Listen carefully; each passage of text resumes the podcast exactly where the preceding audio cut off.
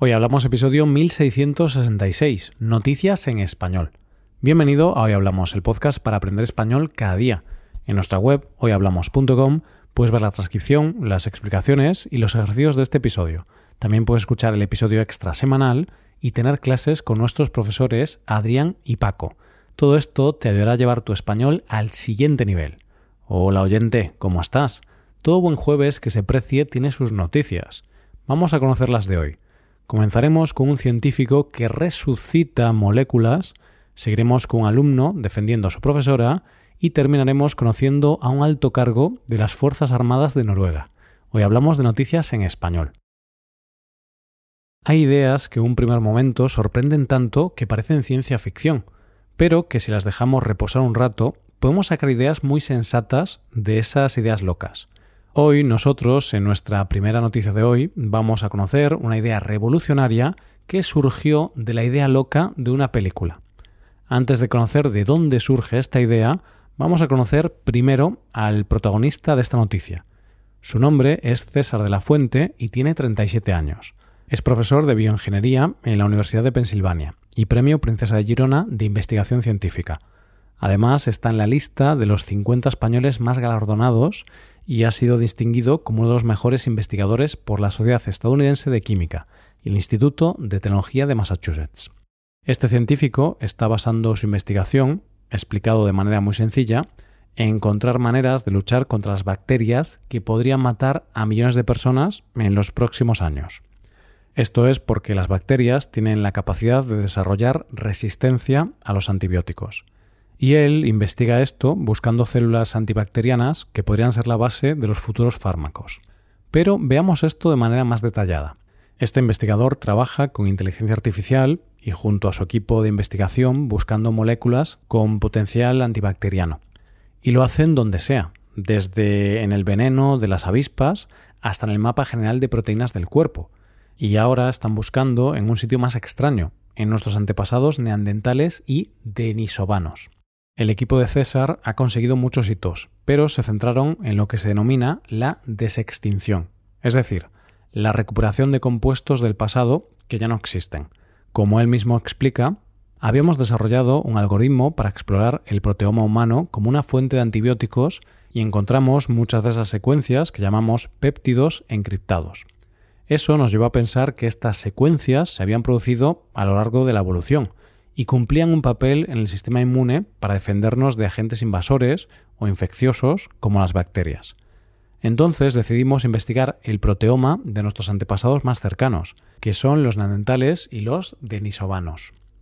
Esto era posible porque el proteoma base era público y ellos lo que hicieron fue crear un algoritmo para explorar esos datos y ver si había antibióticos codificados en las proteínas. ¿Cómo se les ocurrió la idea? Aquí viene lo curioso de todo esto.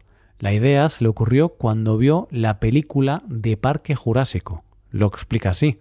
El concepto de la película era traer de vuelta a la vida organismos enteros, dinosaurios. Pero eso tiene muchos problemas éticos, ecológicos y técnicos. Hoy no tenemos suficiente información genómica como para resucitar un dinosaurio. A nosotros se nos ocurrió el concepto de desextinción molecular, en vez de un organismo entero, intentar traer de vuelta a la vida moléculas del pasado para hacer frente a problemas del presente, como la resistencia a los antibióticos. Pero la investigación no se quedó ahí, ya que resucitaron esas moléculas y las probaron con ratones, cosa que fue un éxito. Dice nuestro protagonista que esto no tiene por qué quedarse ahí, sino que la desextinción molecular nos puede ayudar a abrir nuevos espacios que no habíamos explorado anteriormente. Y esto quiere decir que, quizá, podamos encontrar una biología de nuestros antepasados con la que aprender más sobre nosotros mismos y sobre el potencial de algunas moléculas. Así que ya ves, oyente, donde tú y yo veíamos un dinosaurio en ámbar, otros vieron algo con lo que ayudar a la humanidad. Vamos con la segunda noticia del día. Una de las cosas que más ayuda a la hora de estudiar y de aprender es tener un buen profesor. Y de un alumno y un buen profesor es de lo que vamos a hablar en la segunda noticia de hoy. El protagonista de esta noticia se llama José Luis Martín López y es alumno de la Universidad Nacional de Educación a Distancia, más conocida en España como UNED. Nuestro protagonista ha iniciado una campaña de recogida de firmas para lograr que no excluyan a su profesora de un taller de escritura. Esta institución va a excluir de la docencia a esta profesora por tener más de 70 años. Es por eso que José Luis ha comenzado una campaña en change.org llamada Que vuelva a Pilar. Por cierto, antes de seguir, hay que aclarar que nuestro protagonista es un ejemplo a seguir, ya que es loable su capacidad de lucha y su tenacidad, porque tiene 80 años y estudia una carrera y además está ayudando a esta profesora. Pero sigamos conociendo su lucha. Este hombre alaba las capacidades de su profesora y dice esto. Gracias a estas clases he aprendido muchísimo sobre técnicas de reacción y, lo más importante, he pasado unos ratos excelentes con otros compañeros que tienen las mismas inquietudes que yo. Además, dice que su profesora, además de que a todos los estudiantes les gusta, también les transmite una gran pasión por la literatura. Así lo explica el alumno. Nos contagia en cada clase su pasión por la literatura nos corrige cada relato con cariño y nos motiva a seguir escribiendo. Además de esto, dice que sus capacidades están fuera de toda duda, puesto que esta profesora tiene un currículum impecable. En su campaña dice que esto es un acto de discriminación, porque van a prescindir de ella por el simple hecho de tener más de 70 años. ¿Qué razón hay para expulsarla del cuerpo docente?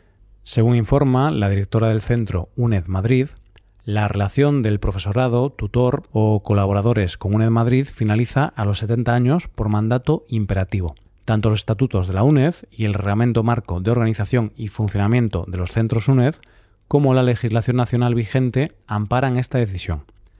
Es algo un poco absurdo, en mi opinión, pero bueno, así es. El reglamento no te permite seguir trabajando en esta institución si tienes más de 70 años. Pero nuestro protagonista no se amedrenta y dice que esto no debería ser vinculante en el caso de su profesora, ya que fue contratada con 70 años. Él dice esto.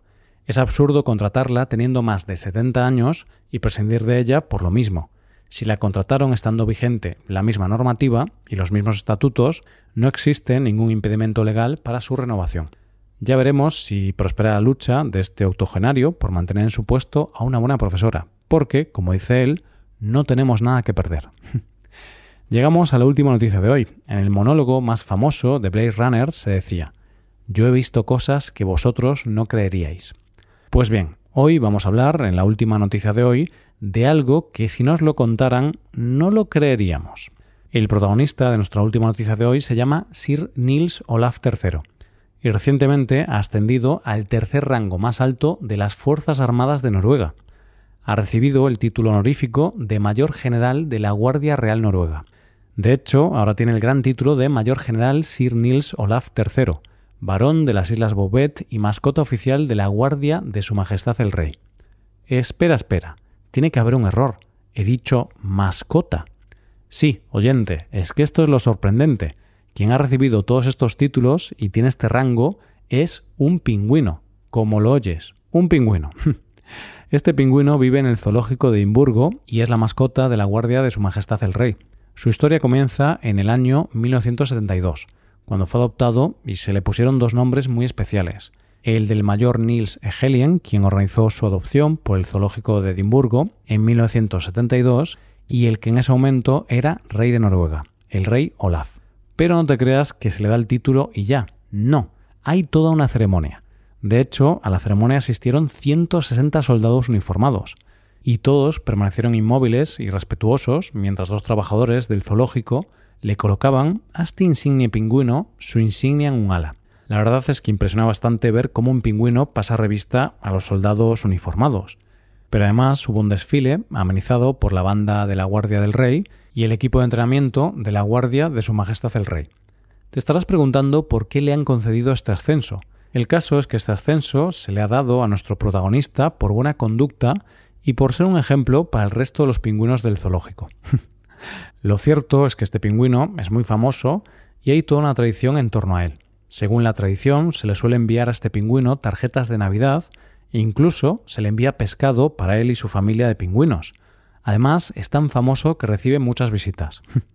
Como decía la famosa frase de Blade Runner, yo he visto cosas que vosotros no creeríais. Pero bueno, esto a mí no me parece tan raro, porque un grupo del ejército español, la Legión, tiene como mascota a una cabra, y la cabra desfila junto a ellos. Así que parece que a los ejércitos les gusta tener mascotas peculiares. Y esto es todo por hoy, ya llegamos al final del episodio. Antes de acabar, recuerda que puedes utilizar este podcast en tu rutina de aprendizaje, usando las transcripciones, explicaciones y ejercicios que ofrecemos en nuestra web. Para ver ese contenido tienes que hacerte suscriptor premium en hoyhablamos.com. Esto es todo, mañana volvemos con dos nuevos episodios. Lo dicho, nos vemos en los episodios de mañana. Pasa un buen día. Hasta mañana.